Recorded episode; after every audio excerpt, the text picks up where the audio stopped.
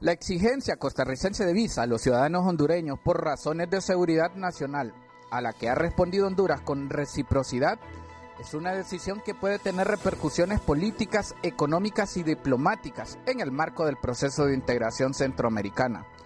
Lo último que ha alterado el proceso de la integración centroamericana es el anuncio de Costa Rica del día 6 de octubre de exigirle visa consular a los hondureños por razones de seguridad nacional aduciendo que recientemente ha identificado bandas de sicarios y grupos criminales integrados por hondureños. La respuesta de Honduras no se hizo esperar y le aplicó la misma medida a los costarricenses. Le saluda el periodista Ronald Ordóñez y hoy analizamos la visa entre Costa Rica y Honduras, un traspié para la integración centroamericana. Desde el pasado 10 de octubre rigen entre ambos países la exigencia de visa consular. Durante su conferencia de prensa semanal, el presidente de Costa Rica, Rodrigo Chávez, defendió la decisión de exigir visa a los hondureños, pero se comprometió a revisar la medida en los próximos meses. Obviamente, somos un pueblo hermanos con los hondureños. Me comprometo aquí ante el pueblo hondureño a revisar estas medidas de la manera más constructiva en los próximos meses, declaró Chávez, quien dijo haber conversado con la mandataria hondureña Xiomara Castro. De su parte, el canciller de Honduras, Eduardo Enrique Reina, señaló sobre el requisito de visas que Costa Rica impuso a sus ciudadanos que si ellos eliminan la medida, nosotros también. Los costarricenses deberán cumplir al menos 15 requisitos para poder ingresar a Honduras. Los requisitos aplicables según el artículo 75 de la Ley de Migración y Extranjería son los siguientes. Documento de viaje válido, pasaporte, presentar certificación médica debidamente legalizada o someterse a exámenes médicos cuando las autoridades médico-sanitarias hondureñas lo consideren necesario. Carné de vacunación contra la fiebre amarilla y contra COVID-19.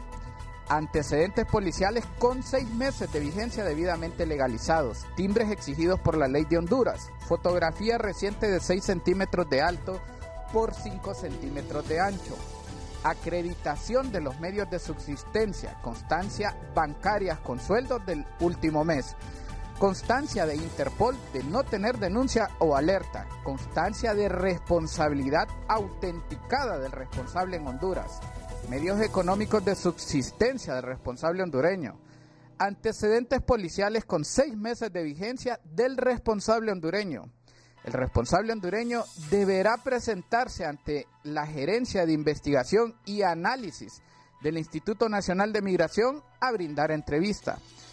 Acreditar motivo de viaje de forma documental. Constancia del Ministerio Público de Honduras de no tener denuncia ni proceso de investigación del solicitante extranjero y del responsable hondureño cualquier otra información o documento que requiera la Secretaría de Estado de Relaciones Exteriores o el Instituto Nacional de Migración para su más acertada decisión. Entre tanto, los hondureños que quieran solicitar una visa para ingreso a Costa Rica deben cumplir. Solicitud dirigida al cónsul de Costa Rica en la que se incluya nombre completo y apellido, nacionalidad, número de pasaporte, lugar de residencia, motivo del viaje, tiempo previsto de permanencia en Costa Rica, un lugar y fecha aproximada de llegada y salida del país, profesión u oficio, dirección exacta del lugar donde va a permanecer en Costa Rica, fecha y lugar de nacimiento del interesado, fax para recibir notificaciones, fecha y firma. También un pasaporte documento de viaje vigente con fecha de vencimiento no menor a los seis meses. Además, copia de la totalidad del mismo. Reserva tentativa del, del ticket, boleto o pasaje de regreso o de continuación del viaje. Comprobante de los medios económicos para su subsistencia durante la permanencia en el país.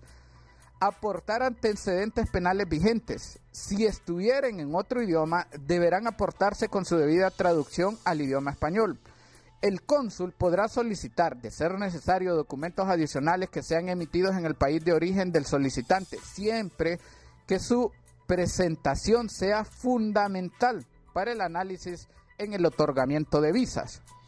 En cualquiera de los casos, la decisión de ambos países centroamericanos de imponer una visa consular a sus vecinos solo se constituye como un traspié para la integración centroamericana, concluyen expertos.